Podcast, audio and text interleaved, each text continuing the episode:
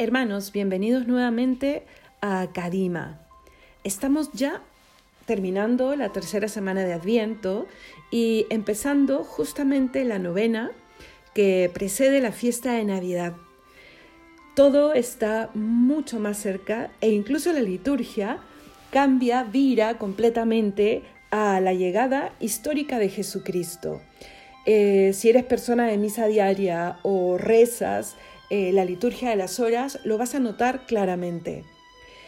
Quiero que en esta semana, en estos nueve días, cuando nos encontremos aquí en Kadima, miremos no solamente con esperanza, sino con profundo gozo el misterio de la encarnación. Desde que empezó el Adviento, hemos reflexionado en la espera esperanzadora, ¿cierto? Hemos ido diciéndonos todos los días la importancia y la fortaleza que trae a nuestras vidas el saber que esperamos a alguien que llega y que llega de todas maneras, que llegará en la segunda venida o en la tercera, como la quieras ver, que llega todos los días, que está presente en la Eucaristía, en la oración si le buscas, en el amor de los hermanos, en las buenas obras. Pero ahora miremos eh, no solamente con esperanza, sino con profundo gozo que Jesucristo se hizo hombre.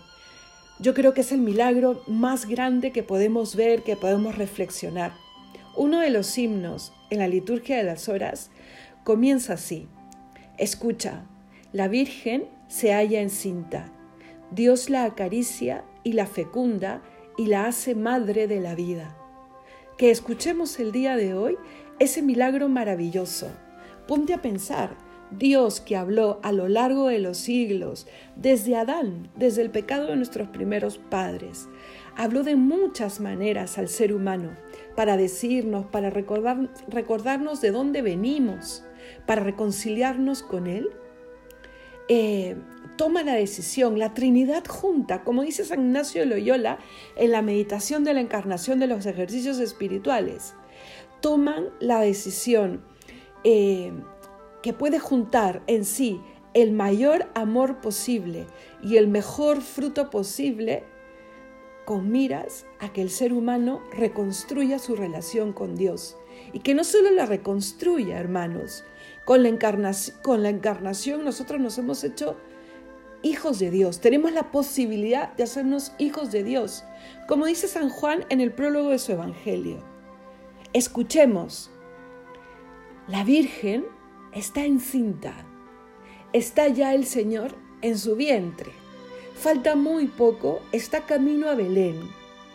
Dios la cuida, la fecunda y la ha hecho madre de aquel que es la vida, de aquel que es la verdad y que se pone como camino. ¿Te acuerdas lo que dice em, Isaías en el capítulo 11? O, te, eh, te Invito a que lo leas. El que nace tiene el Espíritu de Dios. Sobre él se posa el Espíritu de Dios. Y por eso será la encarnación pura de las virtudes, de los dones del Espíritu Santo. Mírale y escucha tú también hoy lo que dijeron los ángeles a los pastores.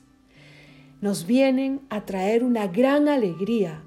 Despertemos no nos quedemos en la tristeza, no nos quedemos en los problemas del día a día. Vamos a sacudirnos eh, nuestras, las cosas que nos achican, eso que nos entristece, eso que nos tira hacia la depresión. Vamos a sacudírnosla y vamos a mirar Belén. Abre tu casa para que llegue el Señor, la casa de tu familia, la casa de tu alma, y con gozo digamos nosotros también, aleluya, ha nacido el Salvador. Y el Salvador se acerca a nosotros de la manera más sencilla. Es un niño, está envuelto en pañales. No nos quedemos en las dificultades, en el rencor, en juzgar al otro. Dios nos da la oportunidad de trascender. Así que empecemos esta recta final diciéndole al Señor, regálame la posibilidad de un gozo que esté incluso por encima de toda tristeza.